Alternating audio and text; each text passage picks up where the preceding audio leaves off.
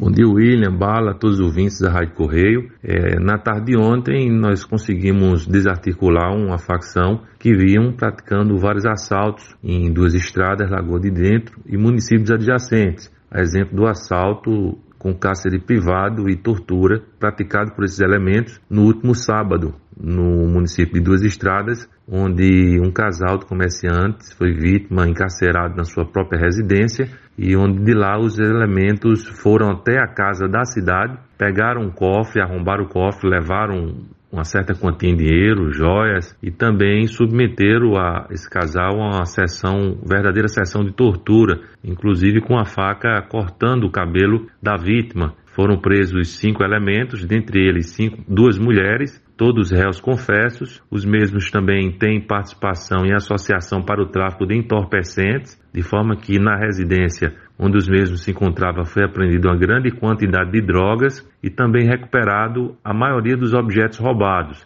Alguns desses elementos já tinham passagem pela polícia, um deles já era um de menor, já tinha, recentemente tinha sido posto em liberdade, se encontrava assim internado em uma pessoa. E esses elementos, de fato, eles integram uma gangue conhecida como a gangue do enforca gato, que vinha comprometendo a, a paz e a, e a, ordem pública nos municípios de Lagoa de Dentro e de Duas Estradas. Ações como essa já vêm sendo desenvolvidas em regime de força-tarefa naquela circunscrição e de forma que somente este ano mais de 110 criminosos foram retirados de circulação, além de dezenas de armas e uma grande quantidade de drogas apreendidas.